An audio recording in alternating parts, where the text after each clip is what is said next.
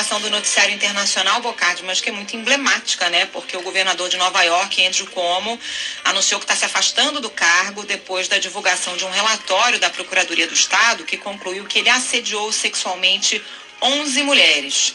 Como é do Partido Democrata, vinha resistindo a muitos pedidos para que renunciasse e enfrentava até a possibilidade de um processo de impeachment na Assembleia Estadual, na qual a bancada democrata é majoritária, mas afirmou ter perdido a confiança em sua capacidade de governar. Agora ele vai ser substituído pela vice-governadora.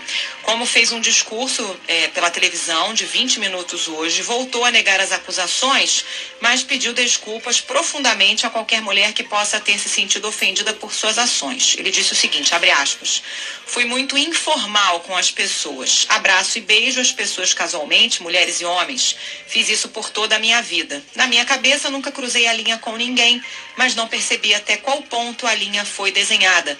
Peço desculpas profundamente se ofendi alguém Fecha aspas. É, ele justificou a decisão afirmando que lutar contra as acusações enquanto permanecia no cargo paralisaria o governo estadual e custaria aos contribuintes milhões de dólares em um momento em que a pandemia do coronavírus ainda representa uma grande ameaça.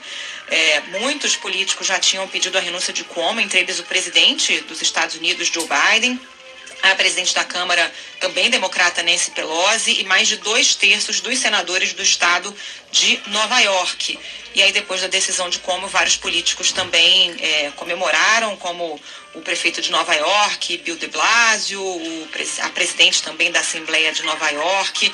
Era um relatório realmente muito contundente, né, Bocardi? 168 páginas, em que os investigadores ouviram 179 pessoas nos últimos cinco meses, incluindo as mulheres que denunciaram Cuomo e funcionários e ex-funcionários é, do governo. Segundo a Procuradora-Geral do Estado de Nova York, Letícia James, foi descoberto um local de trabalho tóxico no qual Cuomo assediou sexualmente essas 11 mulheres. Bocardi.